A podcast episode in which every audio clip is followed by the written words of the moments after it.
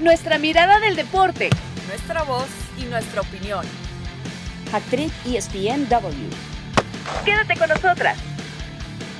Hola, ¿qué tal? Bienvenidos a ESPN W Hattrick, este capítulo 72 que tenemos muchos invitados para pláticas, pues bueno, muy interesantes que ya estaremos presentando más adelante. Antes, como siempre, Marisa, un gusto saludarte, lista para platicar en este viernes. Hola, ¿qué tal mi querida Pau, Toñito? Bueno, ya, ya le darás también formalmente la bienvenida Mariel. Un placer estar contigo y bueno, pues estar con ustedes en una nueva edición y van a ver que va a estar bien interesante nuestro personaje que ya nos está viendo ahí. Marisa, tú eres spoiler, ¿verdad? ¿Te gusta? Sí, no dije nombres, no dije nombres. Yo sí escuché mi nombre. Uno de nuestros Yo también escuché uno de los nombres. Toño Valle, ¿cómo estás, Toñito? Qué bueno que ¿Qué te tal, Pau? en W. Gracias, gracias. Llevo como en los últimos como cuatro, así como dos goles en los últimos cuatro partidos, ¿no? Apareciendo con ustedes, me da mucho gusto estar acá una vez más y bueno, con una gran invitada que sí, Marisa ya tiró el spoiler, pero eso no le quita, no le quita, avance, ¿no? La, la, la, gran, la gran invitada que tenemos el día de hoy. Es de eso que te dejan ver una escena, pero no te la dejan ver completa. Así que bueno, ya, sin más. Eh, Mariela Duaige, qué bueno que nos acompañas aquí en Hattrick ESPNW. Eres la única agente de futbolistas en México avalada por la FIFA. Eh, bueno, está certificada como intermediaria en la Federación Mexicana de Fútbol. Bueno, tienes una carrera increíble en un espacio que normalmente está repleto de hombres, así que pues bueno, qué gusto tenerte aquí con nosotros y que nos cuentes un poco de ti, de qué es lo que haces para esta introducción. Al contrario, el gusto es mío, de verdad. Muchas gracias por invitarme, gracias Marisa, Pau y Toño por, por este evento. Perfecto, pues bueno, si quieres para conocernos un poco más, este, vamos con unas preguntas rápidas y de ahí ya nos metemos eh, de lleno a lo que te dedicas, pero pues para relajarnos un poco, es viernes, empieza el fin de semana, vámonos así directo. Entonces, que me digas, a ver, Mariel, ¿quién es tu ídolo en el deporte? Messi. Ah, sí, rápido, bien. Esa, porque... esa fue muy rápido. Sí. Pero, pero, pero desde chica mi, así, mi top fue Mia Hamm. No sé si se acuerdan de esa futbolista. Claro, ¿cómo no nos vamos a acordar? Tenía un póster del tamaño de mi cuarto ahí al lado. Sí, y, y, es que, y, es que, ya nos vas a platicar más de ti, pero estamos en sesión de preguntas rápidas. Un libro que siempre recomiendas, ¿cuál es, María? Eh, me gustó mucho el de Phil Knight, el de Nike. Eh, Shoe Dog se llama. Ok, muy bien. A ver, en un viaje largo, un disco, una canción, una playlist que tienes que escuchar sí o sí, Mariel. Eh, Superstar de Lupe Fiasco. Bien, gran canción. Ok, bien. Me gusta. A ver, eh, cuando estás fuera de México, obviamente supongo que con tu trabajo tienes que viajar mucho. ¿Qué, ¿Cuál es la comida que más extrañas? Mm, los tacos, los tacos. Bien. Estaba fácil eso. Sí, clásico. Yo, yo voto chilaquiles, pero tacos también. Como, no, tacos, team tacos, no, team tacos. Como buena mexicana, no, no, sí, taquitos, claro. buena mexicana. Mariel, fuiste futbolista, ya platicaremos de eso, pero ¿qué prefieres, ser futbolista o ser agente de futbolistas? Las dos, las dos. No hay, me hubiera gustado ser futbolista, me tocó ser agente y ahora lo disfruto mucho. Esta está complicada porque aquí hay corazones involucrados que pudieras romper, Mariel.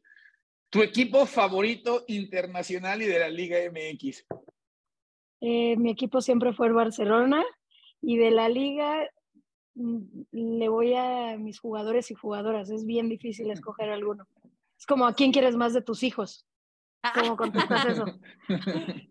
Bien, sí, estoy, estoy de acuerdo. Pero, a ver, obviamente, ya lo de, mencionaba Marisa, tú jugaste fútbol, pero ¿cuál es tu posición favorita en el campo?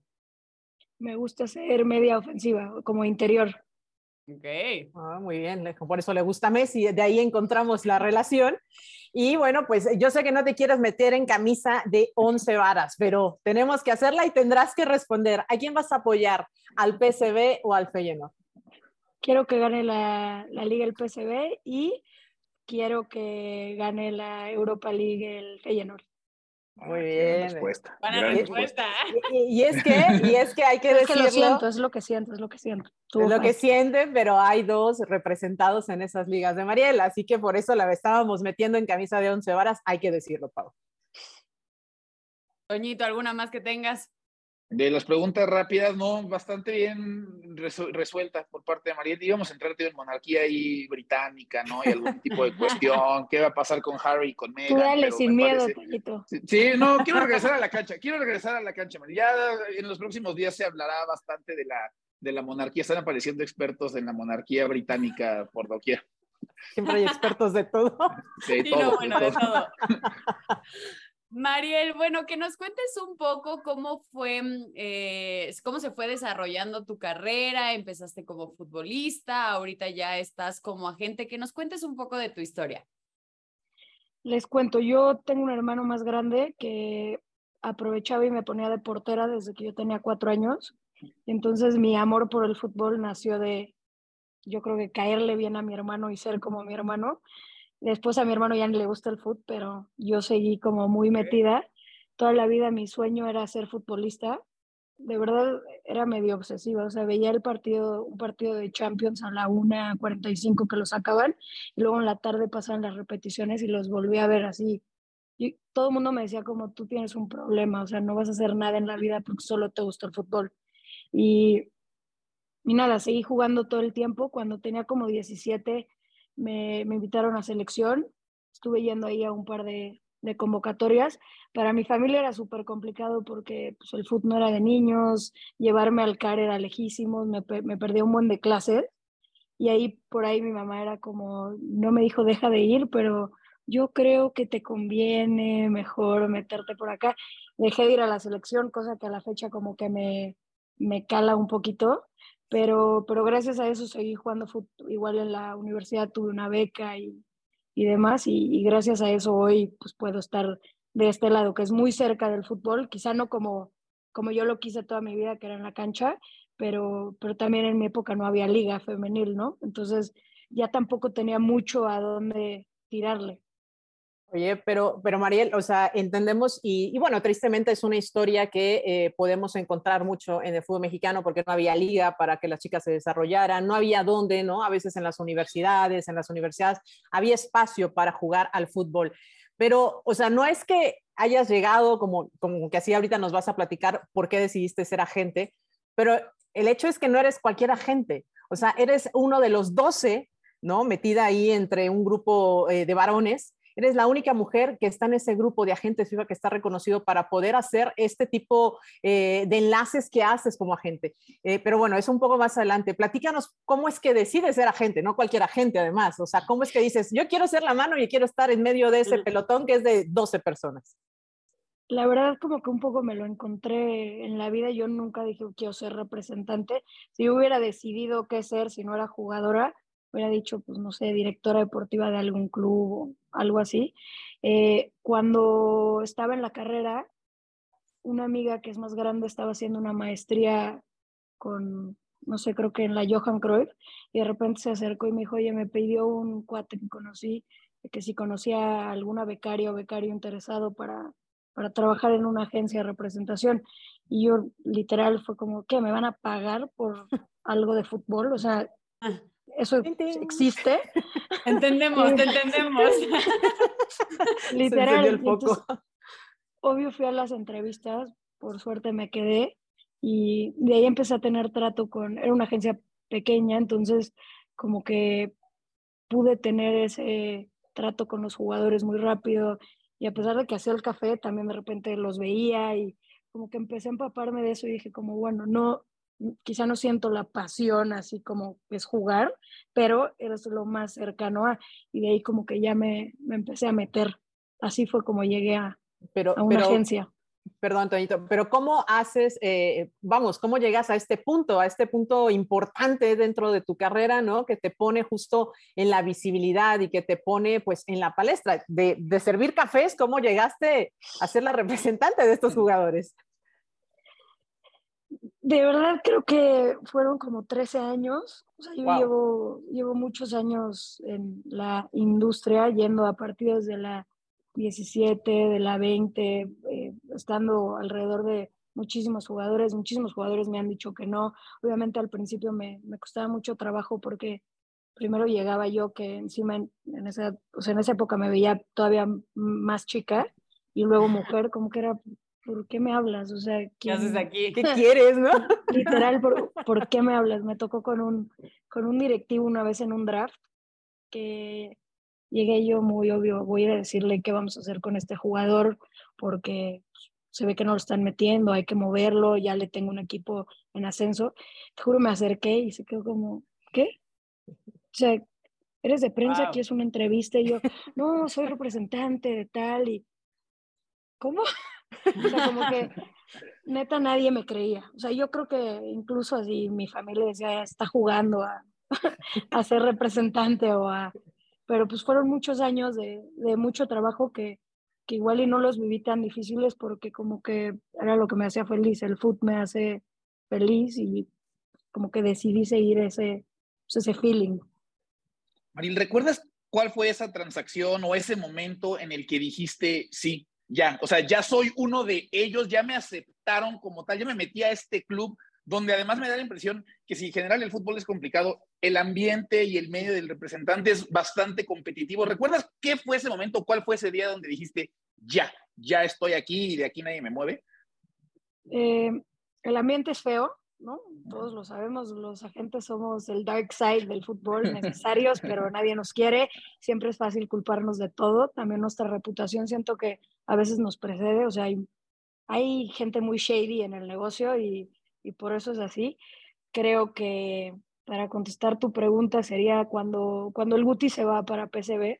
Okay. Creo, que, creo que fue la primera vez como que la gente dijo, ah, bueno, eh, va, en serio, ¿no? O hay alguien que está medio haciendo ruido. Creo que luego lo que le siguió fue lo de Santi, porque incluso Santi creo que por ser hijo del Chaco, por estar en Cruz Azul, eh, mediáticamente lo que es, creo que eso fue como el, el segundo punto donde dije, bueno, creo que ya estoy ahí, les guste o no, aquí estamos levantando la mano. No, y bueno, con qué jugadores y vaya forma de hacerlo, ¿no? Vaya que levantaste la mano.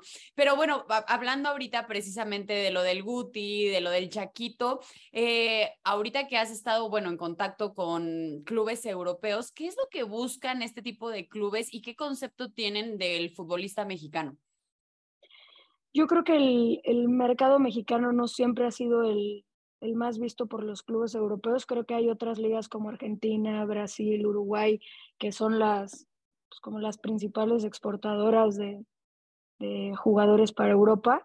Eh, lo que también siento es que no hay tantos mexicanos allá, por lo tanto somos menos garantía, ¿no? No, no estamos tan comprobados.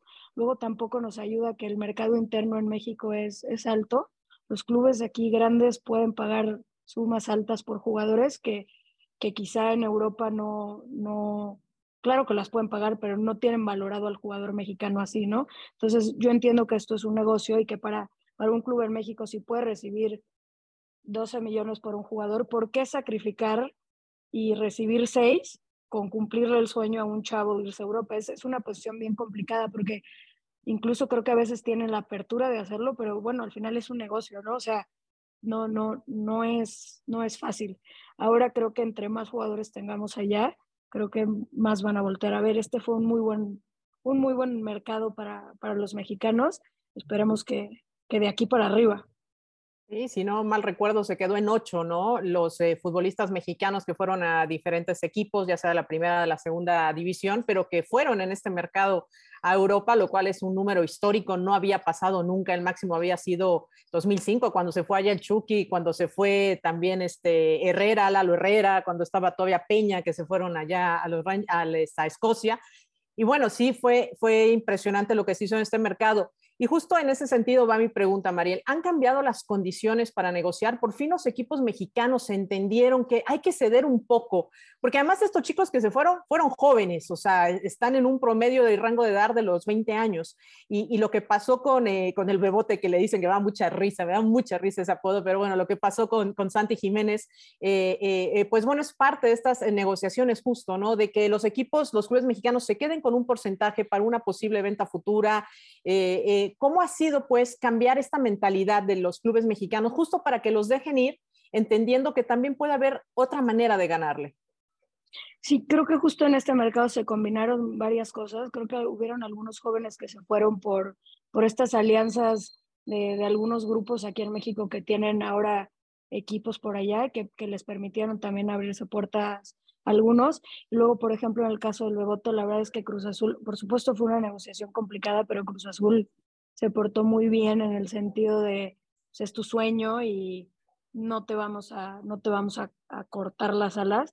Creo que los, los clubes van avanzando en esa, en esa parte, pero también creo que eh, el jugador cada vez tiene menos miedo de, digamos, de rebelarse, de quedar libre de contrato, de que no es el caso de Santi, ¿no? Santi siempre dijo, Cruz Azul es mi casa y si me voy, me voy a ir bien, pero creo que en general el, el, jugador va perdiendo ese temor, están ávidos de, de, otras experiencias, de intentarlo, a pesar de que no sean ligas tan comprobadas, tienen ganas de oportunidades y creo que eso también pues, lo van, lo van viendo los clubes, ¿no? Se va, se va sintiendo y, y tienen que ir abriéndose, ¿no? Ahora sí que es evolución. ¿Qué tanto es afín el futbolista mexicano, Mariel, con la Eredivisie, ¿no? Porque parecería que es esta combinación, no sé si llamarla perfecta, pero el caso de éxito de un futbolista mexicano cuando va a jugar a Países Bajos, ¿no? Normalmente termina, termina siendo elevado, o sea, difícilmente le va mal a un futbolista mexicano en la Eredivisie. ¿Tú por qué consideras que es así? Creo que el mexicano eh, le viene bien brincar a estas ligas eh, que no son las top, porque el ritmo del fútbol en México es muy distinto al europeo. Yo no creo que necesariamente hay menos calidad en México, creo que simplemente es distinto. Entonces les viene bien encontrar estos espacios en, en Holanda, como dices, o en, en, Portugal. También lo que ha pasado es que como han estado comprobados ahí, o sea, como los han llevado y nos ha ido bien, hay menos temor del directivo o del dueño en, en Holanda para llevarlos. Por eso digo que en la medida en que más se vayan a muchas más ligas, vamos a seguir teniendo como más apertura a futuro para otros, otros jugadores. Eh, ahorita que comentabas lo de Santi Jiménez, y que Cruz Azul se portó muy bien, etcétera. También se comentó mucho el que si era el momento indicado de que se fuera o no por el gran momento que estaba viviendo en la máquina y porque claramente ya viene el mundial. Entonces no sabían cómo iba a ser esa transición de bueno, va a ir, va a jugar, va a meter goles, ¿no? ¿Cómo tú también pusiendo la mano derecha de él, este, cómo, cómo se vivió ese momento de si será el momento de irse sabiendo todo lo que se está viviendo alrededor y sobre todo lo que viene pues ya en unos meses? Fue difícil, pero la primera pregunta para Santi fue, Santi, ¿te quieres ir? ¿Te querrías ir si, si, si logramos avanzar con la negociación? Porque bueno, una cosa es que tengas una propuesta, un interés y luego que, que al final se acabe dando, ¿no? Entonces, Santi siempre, desde el segundo uno, fue, yo me voy. O sea, yo me voy. Oye, pero Santi, este, está Cruz Azul, está pasando esto, el Mundial. Santi siempre su, ahora sí que su feeling fue, yo me quiero ir mi opinión personal, y obviamente se la hice saber, es las oportunidades llegan y para mí hay veces que hay que tomarlas. Tú nunca sabes si te quedas, ¿no? Porque seguro tienes más regularidad en Cruz Azul que lo que vas a tener en un club nuevo y la adaptación.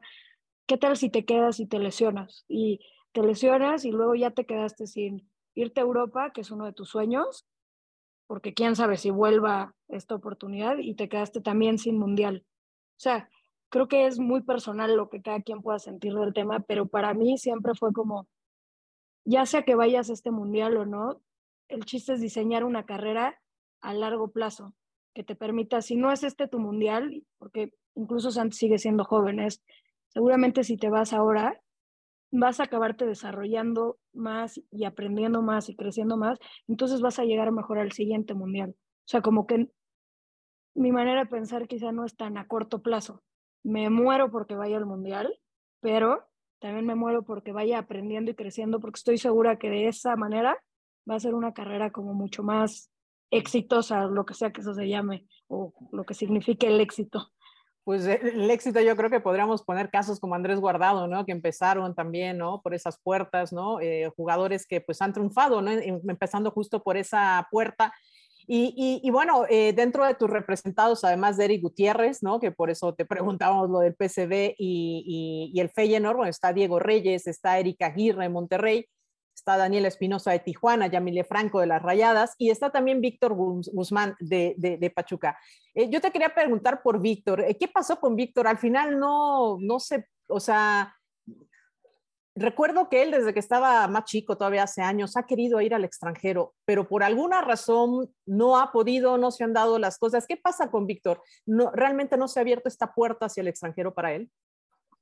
Creo que Víctor cuando estaba en un muy buen momento, que incluso fue cuando lo llevaban a selección, se lastima contra Tigres primero de la rodilla, se acaba perdiendo alguna oportunidad importante en selección. Esto lo digo porque siempre creo que eh, los clubes europeos, un buen filtro para ellos es la selección. Entonces, cuando por una o por otra quedas fuera de selección, te, te acaba pesando, ¿no? Ellos quieren medir, vienen y ven los partidos de la Liga Mexicana, pero después te quieren medir en otros escenarios, te quieren medir en, en selecciones, en Juegos, Juegos Olímpicos, entre otras selecciones, donde realmente ellos pueden tener sus parámetros para, para ver en qué nivel estás. Entonces, por ahí a Víctor le costó, creo que también tras el problema que tuvo y que se solucionó favorablemente para él, eh, eso fue como una pausa en su carrera, tuvo que regresar a Pachuca y, y creo que también para irte a Europa generalmente se van jóvenes. O sea, si van a hacer una inversión, si van a venir, eh, quieren que entre más jóvenes estén, pues, pues mejor. O sea, ahorita tenemos jugadores muy buenos en México. Voy a dar el ejemplo de Luis Chávez, que, que está brillando, que, que, le está yendo muy bien, incluso está yendo a selección. Eh, creo que tiene posibilidades de ir, pero son menos por, por la edad que ya tiene. Y podrías pensar que igual no es grande, ¿no? Pero para lo que ellos están buscando, lo ideal es llevarse a, Santi, que tiene 21 años y todavía lo pueden desarrollar y tienen muchas opciones de hacer negocio por, por ventas en el futuro con él. Un poco, un poco creo que eso es lo que le pasó al Pocho. Mariela, ayúdanos a humanizar un poco la figura del representante, porque me quedé pensando mucho en eso que mencionabas, de que la mente es complicada y de repente ante la opinión pública, no contra ninguno, no con de ninguno de los otros tres aquí presentes, ¿eh? pero a veces la opinión pública es como, tenía razón, es un ambiente complicado. ¿Qué es lo más difícil de ser un representante? ¿Cuándo es esos momentos de, humanidad donde dices, chino, o sea, la estoy pasando mal, estoy sufriendo, ¿no? Y ustedes creen que simplemente quiero mover un futbolista como si fuera una fichita y que se mueva dinero, pero humaniza, ayúdanos a humanizar un poco la figura justamente del, del representante con esos aspectos difíciles, ¿no? Que duelen, que uno desde esta parte no, no, no necesariamente vive y conoce. Creo que lo fundamental o lo que a mí me ha funcionado como yo lo he hecho y si yo tuviera, no sé, hijos o si yo tuviera representante, lo que buscaría es alguien que, que no me trate como un producto. O sea, que entiendo que es un, es un trabajo y es, entiendo que pues, queremos ganar dinero de ello, como todos en nuestros trabajos, pero siento que es, no debería ser a costa del jugador, ¿no? Debería de ser como junto con el jugador. Y creo que eh, pues ha habido muchos representantes y los hay, y a nivel mundial que de pronto pues, te acabas perdiendo porque pues, hay, hay lana, es una industria que vende mucho, eh, no sé, los jugadores están rodeados de patrocinios, buenos contratos. Creo que para mí la clave o lo mío es ver, ver por ellos y creo que a la larga ha ido más lento, pero también, también ahí voy como, como pisando, pisando fuerte. O sea, mi recomendación quizá para los otros agentes es no, no sé, quizá esa ambición desbordada, ¿no? Que, que, que, no nos viene bien a nadie. Me imagino que ustedes en sus trabajos también, o sea, cuando ya de repente te pierdes y pues, ahí es donde las cosas no empiezan a salir tan bien. Oye, oye, Mariel, en ese mismo sentido también es eh, bueno de repente eh, poderlos ver en entrevistas, ¿no? Como decía Toño, ¿no? Desmitificar esta, esta figura a lo mejor de malo, ¿no? O, lo que tú decías de que ese, ese agente de repente que es considerado malo. A veces el verles la cara, saber quién es, conocer algo más de ustedes, bueno, pues también como que va rompiendo un poco, ¿no? Con esa, esa figura mitificada de que son el malo del cuento. Entonces, esto también, y tú lo sabes porque estudiaste mercadotecnia, esto también es importante, ¿no? Que se vea su rostro. Sin duda, pero creo que también la función del representante siempre es por detrás, ¿no? O sea, son muy pocos los que son conocidos porque pues, al final la fama siempre es de, del jugador y el que hace las cosas el jugador. Y, creo que sin duda si nos, nos dan estos espacios y estas oportunidades, pues pueden ver que quizá hay algunos que estamos intentando hacer las cosas bien y que no, no nada más venimos tratando de transar al jugador como, como es lo que, lo que en un representante se piensa. Yo creo que somos necesarios también. Los jugadores no siempre están 100% preparados, ¿no? Son buenos futbolistas, pero a la hora de hablar con un directivo sobre un contrato también se encuentran en mucha desventaja, ¿no? O sea, no, a veces ni siquiera entienden. Ojalá todos eh, tuviéramos este, a nuestra mano como estas herramientas para poder aprender y crecer. Creo que los clubes hoy por hoy hacen una gran labor en, les exigen estudiar y, y, eso claro que les permite también tomar mejores decisiones, ¿no? Y entender más las cosas, pero, pero creo que sí somos necesarios y, si lo hacemos bien los podemos venir a apoyar, ¿no? Y también podemos ser un apoyo para los clubes, porque no? Al traer una buena oferta de Europa para un club, también les estás trayendo negocios a ellos, también les estás dando por dónde ganar. O sea, deberíamos de ser aliados, deberíamos de ser una figura quizá no tan, no tan odiada y más pensar como este puede ser un aliado para llevar más jugadores a Europa, para vender más jugadores o para, para hacer las cosas bien. Ahora, Marín, por otra parte, imagino que también, porque también se vale desde la prensa el representante, pero también del representante de la prensa, ¿no? También a veces imagino que el representante termina odiando un poco a la prensa, ¿no? con, con, lo que se puede llegar a decir de un futbolista, cuando está cerca de caer una negociación que parecía, ¿no? Que estaba ya casi cerrada y que era súper hermética y que no se sabía y de repente se empieza a filtrar, o sea, imagino, porque también se vale, ¿no? Que también haya de, como de acá para allá, de acá para, exacto, o sea, también supongo que hay veces que, que, que la prensa, bueno, no a veces, la prensa también muchas veces cae, imagino que termina cayendo mal, ¿no? De ese lado.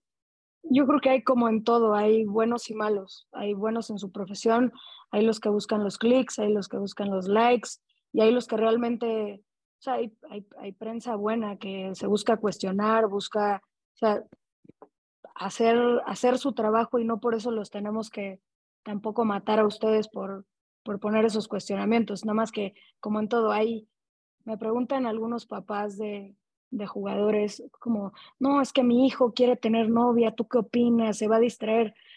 Para mí es, pues, depende de la novia, o sea, si la novia es buena onda y entiende tu profesión, entonces seguramente le va a venir bien. Si la novia quiere ser... Eso en todo, ¿eh? No solo en los futbolistas. Justo, pero un poco también con la prensa, ¿no? O sea, si, si es un buen periodista, si es gente que está buscando hacer su trabajo bien, pues adelante, y si no, pues ya hay unos que, mira, la Edson Álvarez. y, es que al final... Eh, yo creo que todo es eh, necesario de todos y tienen que ser expertos en lo que son. A nosotros también nos pasa que luego pues no sabes negociar bien los futbolistas a la cancha y creo que por eso es bueno que también tengan estas nuevas generaciones hasta de representantes que quieren ver por ellos. Eh, yo te quiero preguntar, Mariel, también, pues bueno, nos dijiste que al principio como no era ese mismo furor de estar en la cancha, pero bueno, al final estás de la mano de estos futbolistas y qué grandes futbolistas estás. Pero, ¿qué tanto te hubiera gustado perseguir más la carrera en el campo, sabiendo también y viendo qué tanto está creciendo la Liga MX femenil? 100%, o sea, me hubiera matado por jugar. Cuando empezó la liga me invitaron a algunos clubes. De hecho, varias de las jugadoras eh, que están ahora fueron compañeras mías, incluso ahora son representadas mías.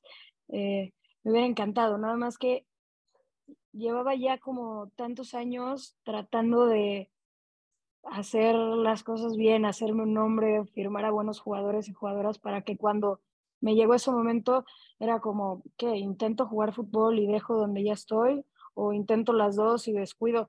Como les dije, es un medio complicado, no, no te da para, para, oye, ¿qué crees? No puedo ir a hablar con tu club porque viajo, juego mañana contra Tigres. Lo veo regresando, o sea, y me lo cuestioné, de verdad me lo cuestioné, porque como que el fútbol es ahora, o sea, era en ese momento, ahorita tengo 34 años, ahorita pues ya no, era a los 29 cuando, cuando empezó, pero ya me llegó tarde, yo sigo jugando, ayer fui a jugar en la noche. Exacto, pero siempre existe la cascarita, Mariel, siempre existe, sí, claro, la talacha, la cascarita con amigos, pregúntale a Toñito, que, que juegan y, te sacan, vamos, este amor y la pasión que hay por, por el fútbol, y estoy segura que sí hubiera sido muy, muy difícil, pero también... Eh, creo que tienes que estar muy contenta por lo que has logrado, ¿no? Y, por lo que has construido, ¿no? Que te ha costado sangre, sudor y lágrimas e incluso sueños, ¿no? En este caso, como es el ser futbolista, pero te toca también desde otro lado de la palestra, pues ya decíamos, ¿no? En un selecto grupo de 12 representantes, ¿no? Que son reconocidos eh, eh, dentro de esta, de esta liga de FIFA, que son agentes FIFA, así que no es cualquier cosa y, y seguro, bueno, tienes que estar muy orgullosa también por lo que has logrado. Muchas gracias por tantas porras. Nunca lo había puesto, o sea, nunca lo había visto como el sacrificio quizá que, o la decisión que tuve que tomar de no jugar. Hasta ahorita que me lo dijiste me cayó hace 20. Eh, estuvo duro de asimilar.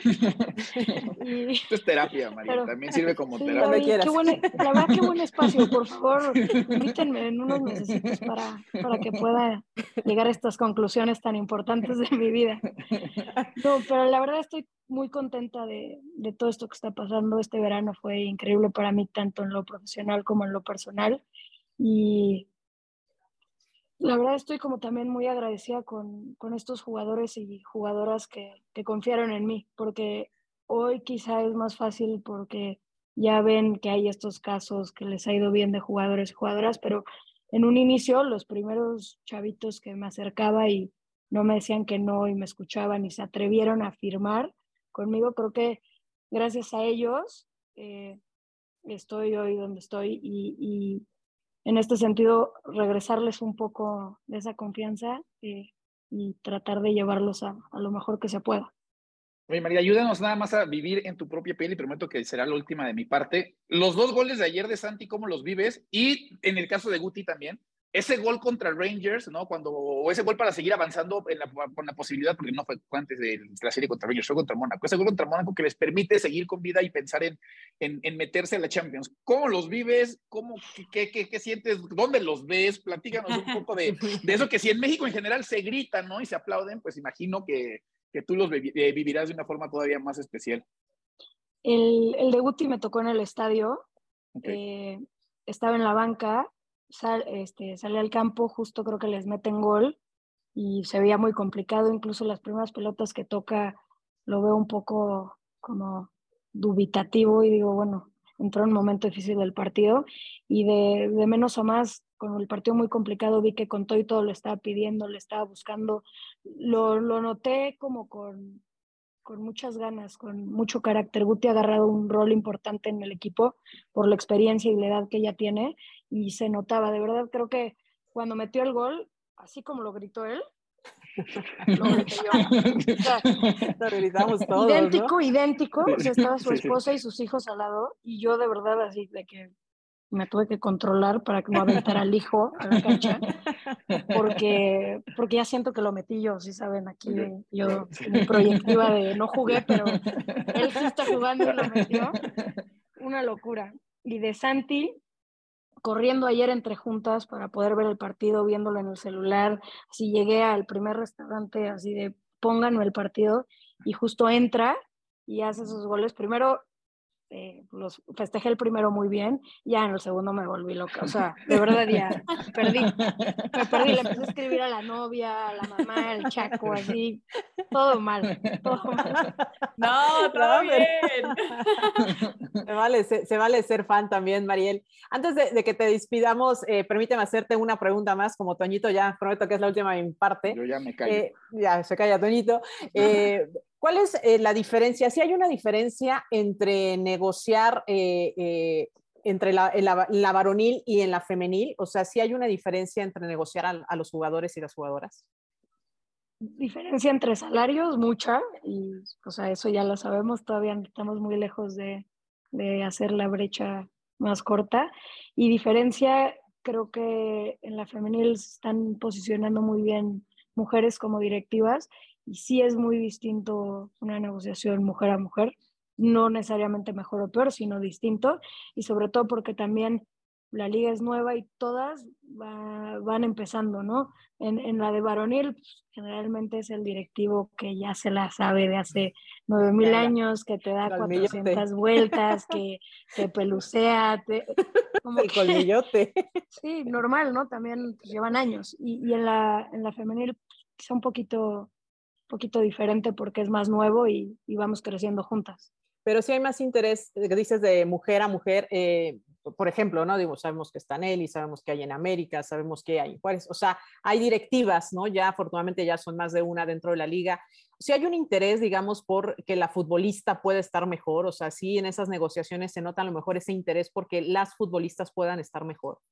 Sí, sin duda lo hay, obviamente con las limitantes que cada club tiene con sus presupuestos para la femenil. Eh, yo sí veo que, que estamos apoyando, están apoyando mucho a las, a las mujeres. También creo en ese sentido que las mujeres eh, tienen que seguir siendo profesionales. Creo que tenemos pocos márgenes de error. Creo que si estamos en esta lucha por conseguir eh, mejoras y por conseguir equidad, no nos podemos equivocar y tenemos que demostrar aún más, ¿no? O sea, en, mi mismo caso, hay muchos agentes que ejercen sin tener necesariamente eh, la certificación Creo que yo no me podía dar el lujo de no tenerla, ¿sabes? Y en ese sentido, como que siempre invito a las jugadoras a decir, no caigas en los mismos problemas o vicios de que hacen los hombres. Tú estás en tu lucha propia y para eso tienes que demostrar aún más. Eh, eso es lo que un poco veo. Eh, bueno, me toca a mí, la última, para ya callarme. Este, obviamente todos somos aquí súper apasionados del fútbol, del deporte, eh, y aunque por lo menos desde nuestro campo tenemos diferentes coberturas, siempre hay una historia, siempre hay un algo que conociste a algún futbolista, que conociste a algún atleta, que platicaste con alguien que se te queda muy marcado. Que nos cuentes alguna experiencia, no tiene que ser a fuerza como de gente, pero si conociste a alguien que que te impactó demasiado o algo que te haya marcado a ti como persona? Algo que me marcó cañón fue, yo creo que cuando Guti jugó Champions contra el Barça. O sea, yo toda la vida vi la Champions desde mi casa, así sin parar, y mi equipo. Y de pronto encontrarme en el estadio eh, con un jugador en la cancha, viendo jugar contra Messi, que ha sido mi top tantos años, yo creo que está muy cursi, pero ese es el momento que dije como ya, o sea, lo que le sigue es tener un jugador en el Barça, ¿no? ya, claro. ahora la tirada es tenerlo del otro lado y poder tener la playera ahí con su nombre y su número. Uf, y lo estaremos esperando, ojalá, ojalá de verdad así sea. Mariel, un gusto que nos acompañaras, de verdad, muchísimas gracias. Aquí es tu espacio, esperemos tenerte este, pues muy pronto de regreso. Felicidades por todo lo que has hecho, las puertas que has abierto y pues bueno, eh, eso de nuestra parte, darte toda nuestra admiración y cariño. De verdad, muchísimas gracias por la invitación, por la terapia por, por todas las porras y, espero que sí me vuelvan a invitar porque estuvo muy, muy amena la plática. Claro que sí. Bueno, nosotros nos vamos a despedir. Marisa, Toño, también eh, me despido de ustedes. Ya saben, como cada viernes aquí en ESPNW Hat Trick para que nos reposten, nos compartan, nos dejen sus opiniones. Como siempre, un gusto haberlos acompañado. Nuestra mirada del deporte. Nuestra voz y nuestra opinión. Esto fue Hat Trick ESPN W.